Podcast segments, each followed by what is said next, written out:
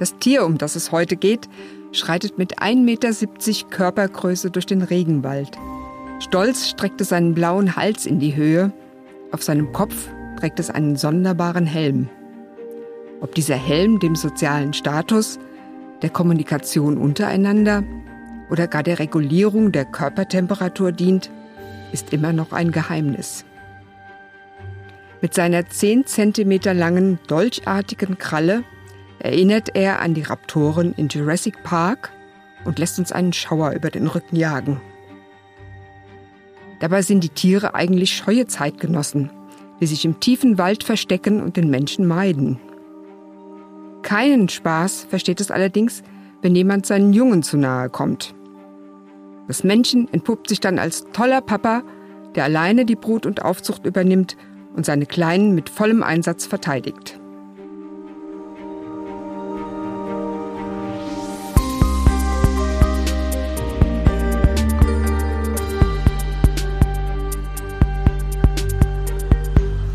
Das klingt ja echt nach ziemlich exotischen Tieren, die wir heute besprechen wollen. Beschrieben hat sie euch übrigens Kerstin Schmitz, stellvertretende Direktorin des Frankfurter Zoos und hier im Zoo vielleicht auch der größte Fan der Stars unserer heutigen Folge. Ihr seid bei Hinterm Zoo geht's weiter. Ich bin Marco Dinter und ich bin heute für euch direkt im Zoo unterwegs. Und zwar stehe ich gerade so ein bisschen im, mein Kollege Nils nennt es gerne Bermuda-Dreieck zwischen Flamingos, Okapis und Greifvögeln. Und wir schauen auf ein Gehege, was ganz schön zugewuchert ist. Man muss erst mal gucken, wo ist denn hier eigentlich das Tier, um was es geht. Aber ich habe mir Unterstützung mitgebracht. Neben mir steht die Tierpflegerin Anne Schäfer und die wird mir sicher helfen. Hallo Anne. Hallo Marco. Jetzt sind hier einige Büsche drauf. Müsste man die mal wieder zurückschneiden? Ja, die müssen auch regelmäßig zurückgeschnitten werden, denn es regnet ja hier auch durchaus mal in Frankfurt. Ähm, und das wird dann auch gemacht. Allerdings nicht so viel, weil wir wollen hier keinen englischen Rasen und nicht die Hecke ganz doll gestutzt, denn dann würden sich unsere Kasuare nämlich gar nicht mehr wohlfühlen. Denn die kommen ja aus dem Regenwald, dort ist sehr, sehr viel Unterholz, der ist sehr dicht bewachsen. Das heißt, die mögen es gern, wenn sie durch den Busch laufen können, wenn es alles ein bisschen zugewuchert ist, wo sie auch Deckung und Schutz finden vor der Sonne, wie auch vielleicht vor neugierigen Besuchern. Das heißt, du hast es jetzt aufgelöst, hier leben Kasuare. Was ist denn ein Kasuar? Ein Kasuar ist ein Laufvogel, kommt ursprünglich vor in Neuguinea und Nordaustralien. Laufvogel sagt schon so viel, der kann nicht mehr fliegen. Das hat sich evolutionär einfach so entwickelt, dass das nicht notwendig war. Dafür haben sie ganz, ganz starke Beine, mit denen sie sich im Zweifel auch verteidigen können. Das heißt auch mal einen ordentlichen Tritt geben oder hochspringen. Ja, hallo, da kommt ja jemand. Ja, jetzt kommt sie auch tatsächlich gerade. Wer ist das jetzt? Genau, das ist unsere Frau Kasor, also das Weibchen. Hinten dran kommt das kleinere oh. Männchen.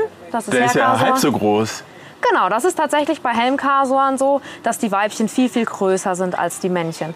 Immer wenn man jemanden fragt, wer ist wer, wird es immer genau andersrum vermutet. Ähm, aber tatsächlich ist es hier so, dass die Weibchen die größeren sind. Also kommen aus dem Regenwald, Papua-Neuguinea, Nordaustralien hast du gesagt. Vielleicht kannst du die, wir packen euch natürlich auch wieder Bilder in die Shownotes, aber vielleicht ja für unsere Hörerinnen und Hörer mal kurz beschreiben. Die sehen ja klasse aus.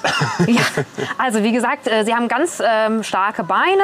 Unten dran sind drei Zehen, wo tatsächlich die innere eine 10 cm lange äh, Klaue hat, also richtig scharf auch als Waffe zu benutzen bei unseren, also so richtig dolchartig bei unseren Kasuan. Wenn wir dann nach oben gehen, sehen wir einen Rumpf, mit der ganz schwarz ist, also wirklich so richtig schön schwarz, ähm, mit so ganz feinen Federn aber. Also so ganz aufgesplittet, sehen fast eher aus wie Haare tatsächlich.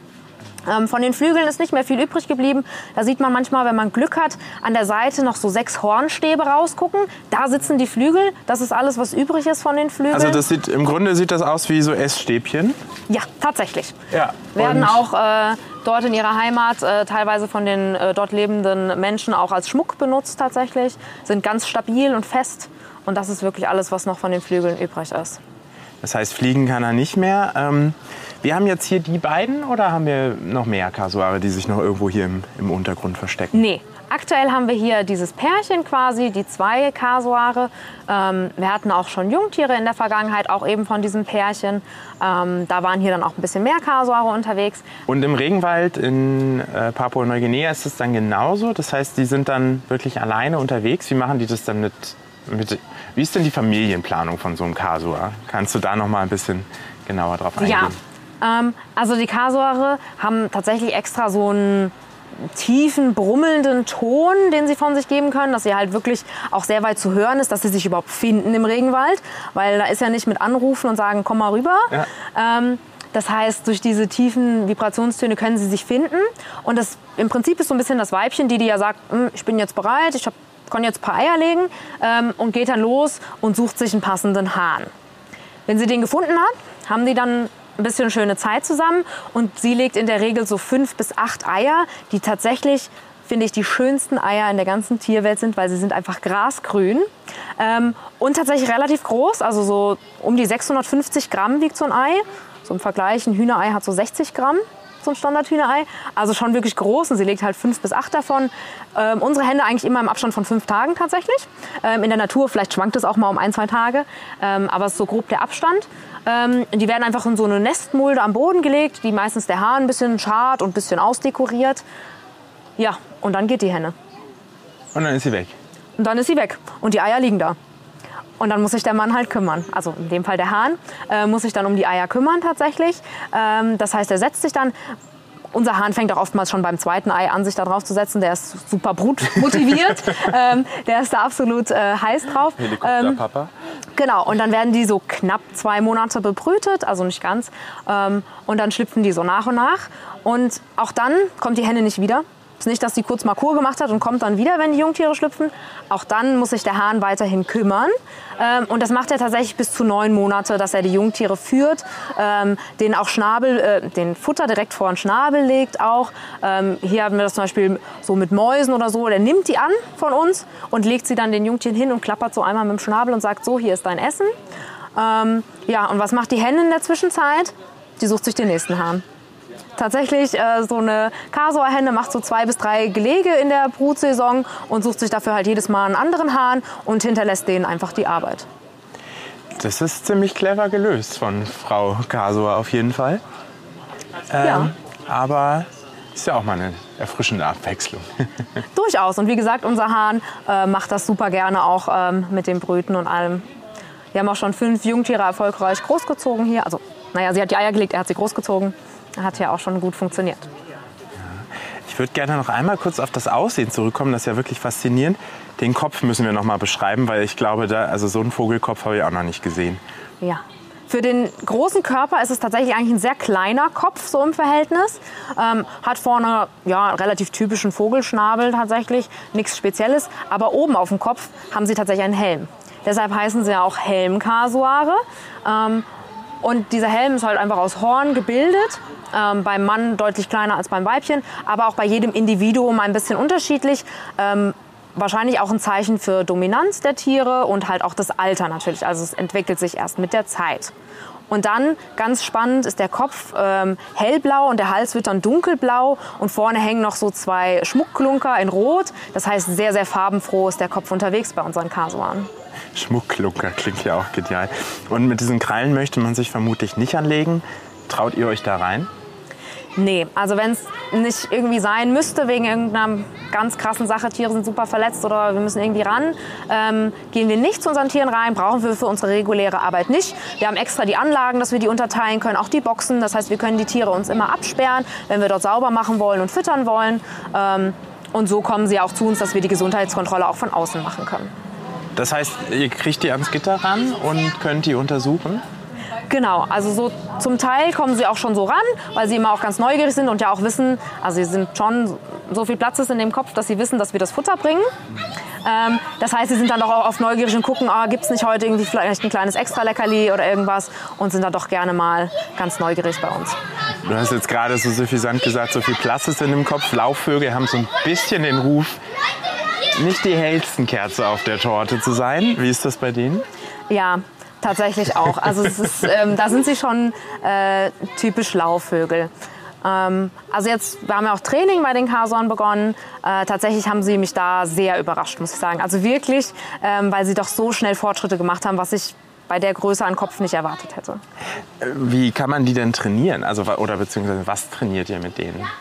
Genau, also ich habe ja gesagt, wir können von außen eine Gesundheitskontrolle machen optisch. Wir wollen aber ein bisschen mehr. Das heißt, wir können das Gewicht der Tiere auch schätzen, aber dadurch, dass sie hier sich wohlfühlen, wir sie nicht irgendwo hin transportieren müssen, haben wir sie halt nicht in der Kiste und können sie nicht mal eben auf die Waage stellen und mal eben sagen, geh jetzt mal darüber, da steht die Waage, funktioniert halt auch nicht. Ähm, das heißt, äh, wir haben jetzt halt mit dem Training begonnen, dass die Tiere gezielter zu uns kommen. Dass sie nicht einfach mal aus Neugierde ja, mal auch vielleicht nein, weil sie keine Lust haben kommen, sondern dass sie auf Rufen kommen, ähm, dass wir sie speziell an verschiedenen Orten positionieren können und dass wir sie dann auch zum Beispiel an neue Gegenstände gewöhnen können, wie zum Beispiel auch die Waage, dass die Waage auch ganz wieder aus dem Gehege rauskommt. Denn wie gesagt, die starken Beine könnten der Waage doch deutlich wehtun.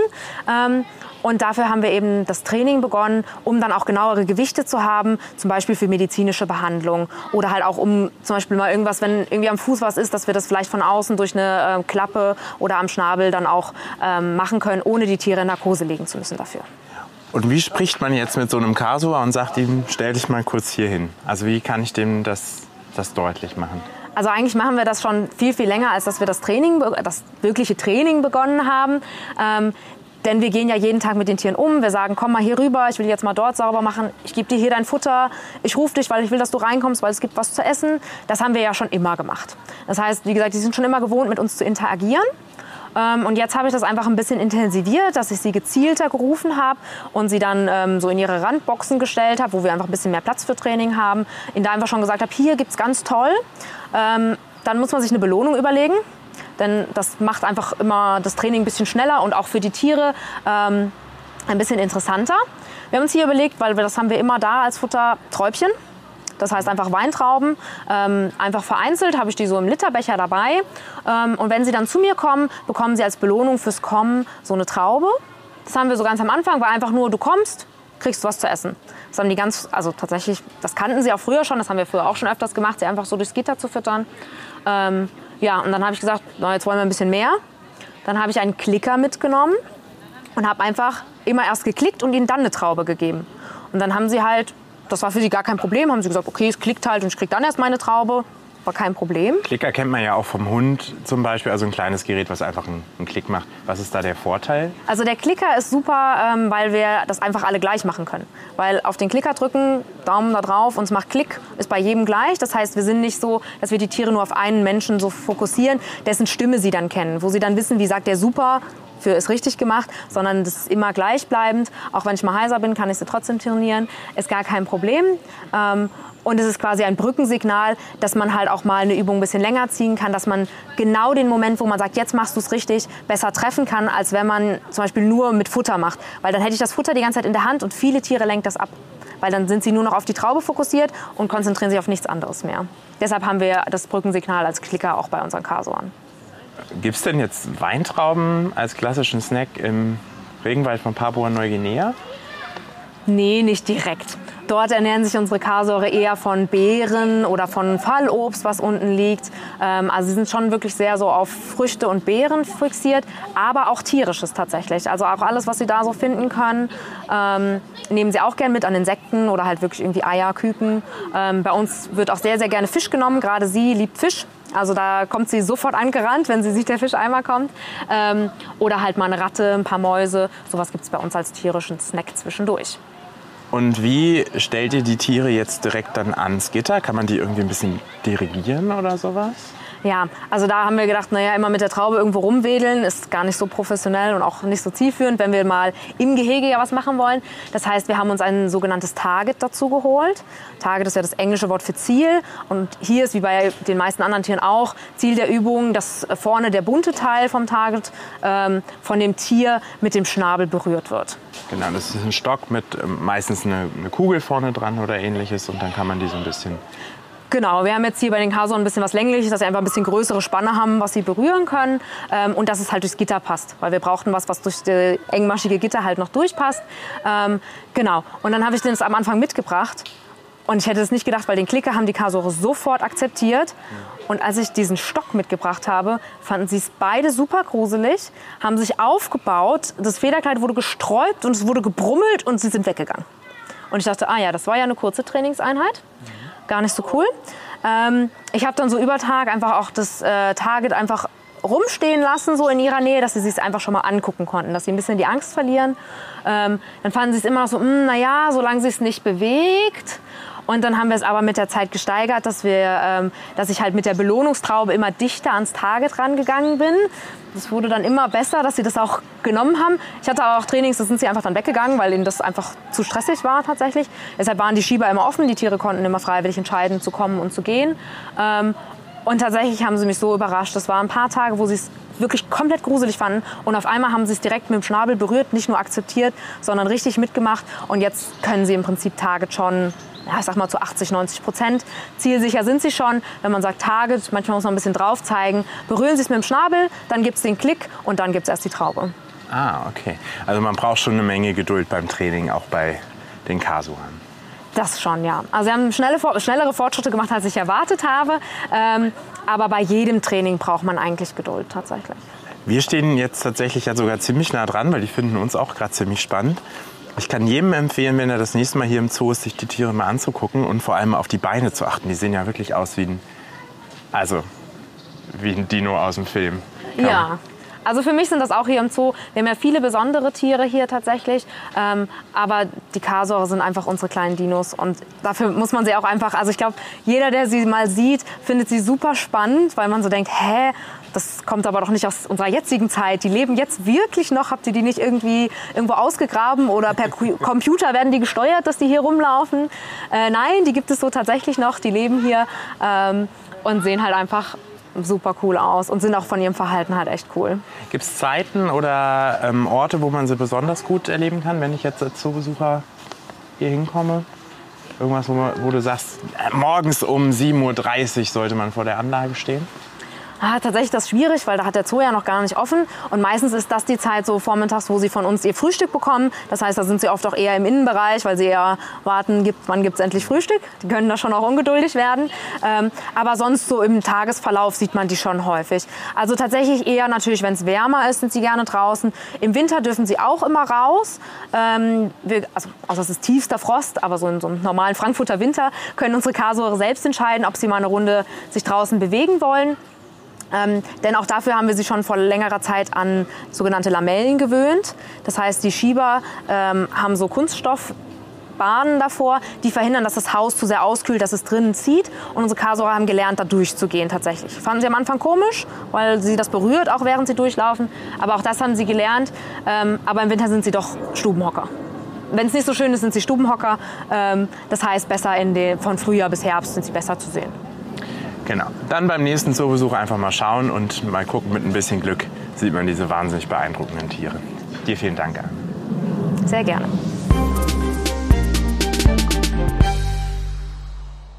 Das sind schon ganz schön schräge Vögel, diese Kasuare.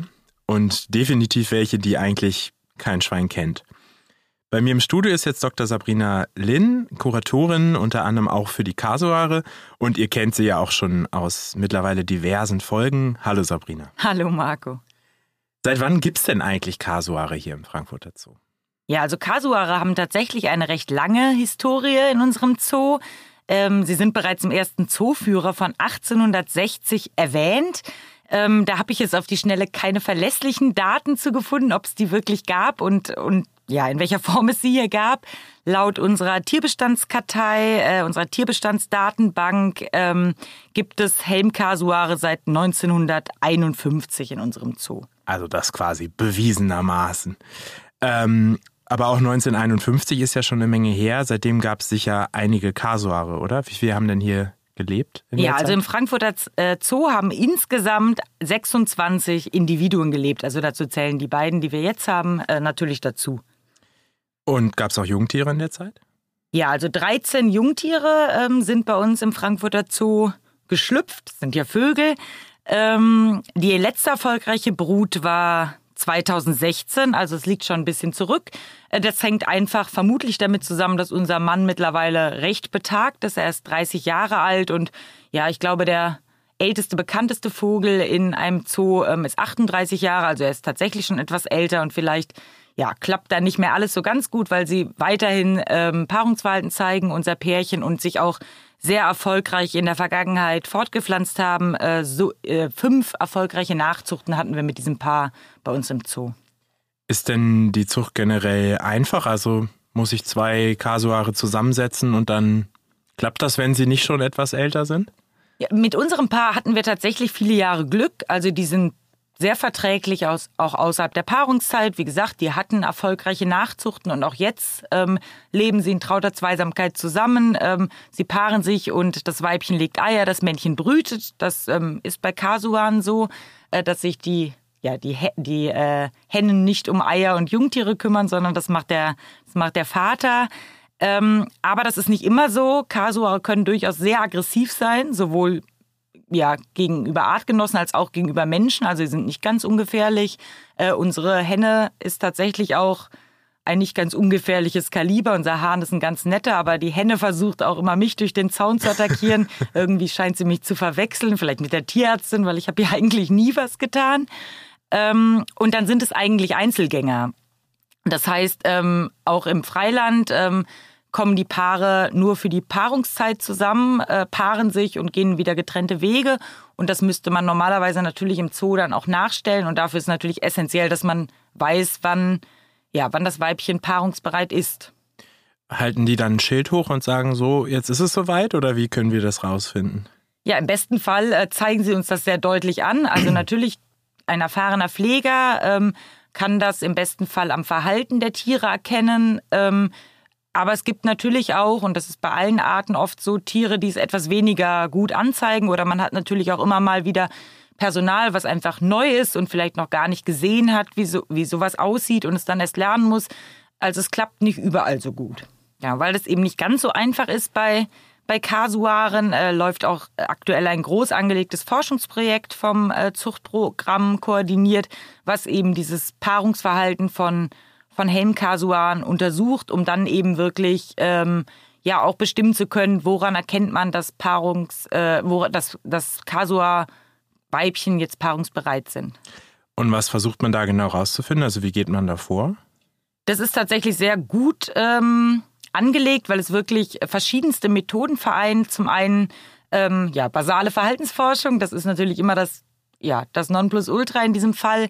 Das heißt, es werden Videoaufnahmen aus allen Zoos gesammelt, ähm, es werden Kotproben gesammelt und es werden auch Laute, also ja, Tierlautäußerungen von den Kasuaren gesammelt und analysiert, um wirklich ja auf verschiedensten Ebenen zu gucken, äh, wie die Tiere das anzeigen, dass sie paarungsbereit sind. Wofür brauche ich jetzt Kotproben, wenn es um Paarungsbereitschaft geht? Ja, ich muss ja im Prinzip wissen, wie verhält sich das Weibchen in dem Moment, wo es paarungsbereit ist. Und ähm, um da eine verlässliche Aussage treffen zu können, kann man natürlich über Geschlechtshormone, das kennen wir von anderen Tierarten. Wir machen Zyklusuntersuchungen anhand von Kotproben bei Okapis, haben es bei Gelbrückenduckern probiert, bei Nashörnern macht man das. Und im Prinzip ist das der Ansatz hier auch. Also die Hormone sollen uns sagen, jetzt ist das Weibchen paarungsbereit. Bei den Männchen wird Testosteron ähm, untersucht, weil auch das oft im, ja, im saisonalen Zyklus halt einfach schwanken kann. Und wenn wir dann wissen, basierend auf den Hormonuntersuchungen, dass zu dem Zeitpunkt das Weibchen paarungsbereit war, äh, kann man dann natürlich gucken, wie hat sie sich in dem Moment verhalten. Das heißt, wir sammeln auch Code und schicken das dann irgendwo zu einer zentralen Stelle. Ja, wir haben reichlich Code gesammelt. Unsere äh, Pfleger und Pflegerinnen waren da sehr emsig. Ähm, war ich ein wenig schockiert, weil ich äh, diesen ganzen Code dann nach England schicken musste, nach Chester. In dem Labor wird es, äh, wird es untersucht. Ähm, ja, England ist oder ähm, UK ist mittlerweile Drittland. Das heißt, der Papierkram, um überhaupt schon Waren nach England zu schicken, ist immens. Und das ist jetzt im weitesten Sinne Gefahrengut, weil es Tiercode ist. Ähm, und unsere Tierpflegerinnen und Tierpfleger aus der Afrikasavanne hatten 40 Kilo gesammelt. Das waren äh, drei große Pakete randvoll mit Kasua-Kot. Also das war schon spannend. 40 Kilo Kot nach England schicken. Ähm, Drittland, nur kurz zur Erklärung, durch den Brexit ist äh, UK ja nicht mehr EU und das ist für uns tatsächlich im Alltag auch ein Riesenproblem, weil das auch ganz viele Tiertransporte zum Beispiel betrifft. Äh, jetzt hast du eben gesagt, man macht auch Videos, man nimmt Geräusche auf. Also wir sind jetzt im Bereich Bioakustik. Das ist ja dein Fachgebiet. Ich erinnere mich in einer der allerersten Folgen, das war glaube ich die Sonderfolge äh, die Geschichte vom Nashorn Akura, haben wir schon mal über Akustik gesprochen, da über Nashörner. Und Kasua, wie hört der sich denn jetzt an? Ja, also es freut mich natürlich immer, wenn äh, Forschungsprojekte die Bioakustik mit involvieren. Und es ist tatsächlich auch ein Forschungsbereich, der einfach über viele, über viele Jahre wenig Beachtung gefunden hat. Aber man muss ganz, ganz, äh, ganz objektiv sagen, Tiersprache ist natürlich eine, eine ganz ähm, essentielle, ein ganz essentieller Bereich des Sozialverhaltens. Also wenn wir Sozialverhalten verstehen wollen, müssen wir die Sprache der Tiere verstehen, egal ob Körpersprache oder Lautäußerungen. Ähm, Kasuare haben tatsächlich verschiedenste Rufe und es sind nicht mal alle wissenschaftlich beschrieben. Also man weiß auch gar nicht so viel darüber. Aber gerade zur Paarungszeit, und das weiß jeder aufmerksame Pfleger, ähm, gibt es einen ganz charakteristischen Paarungsruf und der lässt sich schwer nachmachen. Ähm, der ist sehr, sehr tieffrequent und ja, es hört sich fast an wie so ein nahendes Gewitter. Also es ist mehr so ein Grollen und man hat fast, wenn man an der Anlage steht, ähm, kann der Zoobesucher und die Zoobesucherin sich im Frühling vielleicht mal aufmerksam und neben unsere Kasuare stellen. Man hat fast das Gefühl, ähm, man spürt ihn mehr, als dass man ihn hört. Es ist auch ganz schön anzusehen, weil sich gerade unsere Kasua-Henne dann so sehr aufplustert, also vor dem Männchen, was ganz niedlich ist, weil unser Männchen ja nur halb so groß ist. Auch das ist eigentlich typisch für Kasuare. Ähm, und dabei machen sie dann eben diese, diese Lautäußerungen. Wir schneiden die auf jeden Fall jetzt auch hier mal rein, damit ihr mal hört, wie sich so ein Kasua anhört. Ich würde sagen, das klingt jetzt nicht nach dem klassischen Singvogel von nebenan, auf jeden Fall. Wenn wir jetzt diese ganzen Daten haben, wir haben 40 Kilo Kasua-Code weggeschickt und Geschlechtshormone unterstimmt. Wir haben die Akustikdaten dazu, wir wissen, wie die Tiere sich verhalten. Was passiert dann damit? Also was machen die Kolleginnen und Kollegen in, du hast gesagt, in Chester äh, damit dann mit den Daten? Genau, also es soll vor allen Dingen in die Best Practice Guidelines einfließen. Das sind Dokumente, die auch öffentlich zugänglich sind, also für jeden, den das interessiert. Auf der äh, Homepage des Europäischen Zooverbandes kann man die finden. Da beschreiben ähm, ja Experten für die Tierarten, meistens sind es die Zooproführer mit, äh, ja, mit Kollegen und Kolleginnen, die sich mit der Tierart auskennen, was für uns ähm, als Zoo-Community eine optimale Haltung für die Tierart wäre.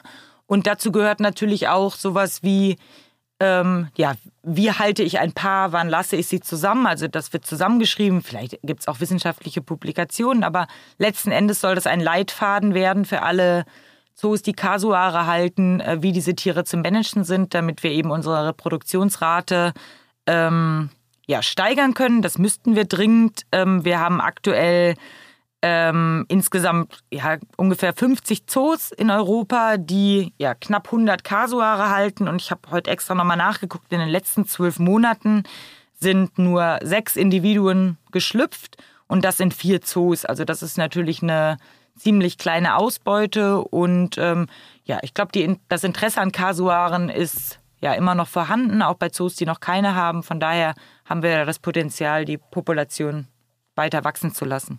Warum ist das denn so wichtig? Ich meine, der Helmkasua ist nur Least Concern von eingestuft von der Weltnaturschutzunion, also als nicht bedroht. Warum halten wir den? Also der Helmkasua, das stimmt, er war schon mal als gefährdet eingestuft, ist, der ist zurückgestuft worden. Grundsätzlich sinken die Bestände, ähm, auch unter anderem, wie fast alle Tierarten, wegen Lebensraumverlust. Ähm, der Helmkasua lebt in Regenwäldern von Australien, Indonesien und Papua-Neuguinea. Und ähm, ja, Lebensraumverlust, gerade in diesen Bereichen, das haben wir immer wieder das Thema, ähm, da schwinden die Lebensräume drastisch, gerade im indonesischen äh, Bereich und auch auf Papua-Neuguinea. Äh, Regenwälder sind bedroht. Das heißt, ähm, es geht nicht nur darum, den Kasua zu schützen, auch wenn der im Ökosystem wichtige Aufgaben hat. Der verteilt beispielsweise dadurch, dass er Fruchtfresser ist, Samen mit seinem Kot. Also der Kasua ist schon wichtig, aber viel wichtiger ist natürlich, diese Lebensräume zu schützen. Und der Kasua ist eine sehr charismatische Tierart, äh, mit dem wir natürlich äh, dafür werben können, dass das erhaltenswerte Lebensräume sind. Und das kommt letzten Endes natürlich allen anderen Tierarten und auch dem Menschen, weil wir brauchen natürlich den Menschen, äh, wir brauchen diesen Lebensraum auch für uns Menschen und die Menschen vor Ort sowieso, äh, kommt dem Lebensraum zugute. Was kann man über den Kasua denn noch lernen, außer dass er jetzt Botschafter für einen schwindenden Lebensraum ist? Ja, es ist auch einfach biologisch gesehen eine hochinteressante Art. Also allen verweckt natürlich die Optik. Also der sieht ja wirklich aus wie ein urtümlicher Dinosaurier. Das ist auch was, was man immer wieder vom Besuchenden äh, hört, dass er einfach sehr, ja, urtümlich aussieht. Ähm, aber man kann natürlich auch zeigen, das können wir in Frankfurt tatsächlich ganz gut, wie divers diese äh, Ordnung der Laufvögel ist. Es ist ein Laufvogel. Wir halten drei Laufvogelfamilien, ähm, also Arten im äh, Frankfurter Zoo oder Arten, die zu drei Familien gehören. Wir haben Nandus auf der Max-Schmidt-Anlage, also Südamerika, zusammen mit den Wasserschweinen und mit den Vikunjas. Dann haben wir die Kiwis, die gehören auch dazu. Ähm, und auch natürlich eine sehr seltene Art in Zoos, äh, ein kleiner Laufvogel. Und dann gibt es noch Emus und Strauße, die wir nicht halten, aber die auch zu den ähm, zu der Ordnung der Laufvogel gehören. Und drei äh, Familien sind tatsächlich auch schon ausgestorben. Die gibt es gar nicht mehr. Und ja, so divers diese Gruppe erscheint, also Kiwi, Nandu und Kasua, äh, haben sie doch eben alle Gemeinsamkeiten, beispielsweise, dass sie flugunfähig sind oder ähm, keinen äh, Brustbeinkamm haben, weswegen man sie auch Flachbrustvögel nennt. Ähm, ja, und das können wir einfach schön an denen zeigen. Wenn ihr das nächste Mal im Zoo seid, könnt ihr ja mal drauf achten. Ähm, die Kiwis werdet ihr nicht sehen, die sind hinter den Kulissen. Warum das so ist, das erklären wir in Folge 28. Aber die Nandus äh, sind ja in einer schönen Vergesellschaftung und natürlich die Stars unserer heutigen Folge, die Kasuare. Da muss man ein bisschen schauen. Die Anlage ist ja sehr zugewuchert, was so sein soll, weil die ja wirklich im tiefsten Regenwald leben. Ähm, aber vielleicht könnte sie ja beim nächsten Besuch bei uns entdecken. Dir erstmal vielen Dank, Sabrina. Bitteschön. Am besten mich mitnehmen. Dann sieht man immer ein Gasur.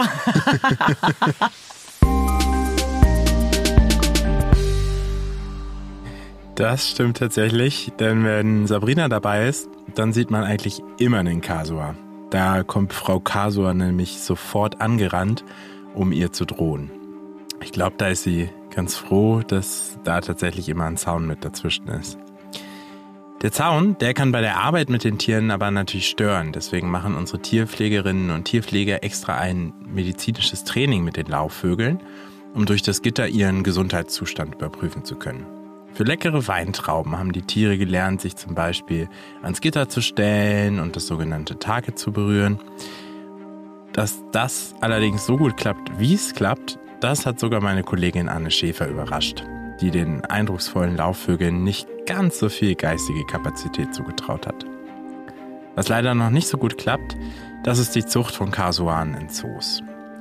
Daher nehmen wir an einem Forschungsprojekt teil, das das Paarungsverhalten von Kasuanen genauer untersucht. Dr. Sabrina Lin hat mir erzählt, dass dafür auch Hormonproben genommen wurden aus dem Kot der Kasuare, den wir dafür fast zennerweise nach England schicken mussten. Und auch sonst habe ich viel über diese absonderlichen Vögel mitgenommen. Den Paarungsruf haben wir uns ja bereits angehört, den hat übrigens Phil Gregory aufgenommen. Die genauen Credits findet ihr aber auch nochmal in den Show Notes. Mein Name ist Marco Dinter und wir hören uns sicher beim nächsten Mal wieder, wenn es heißt, hinter dem Zoo geht's weiter.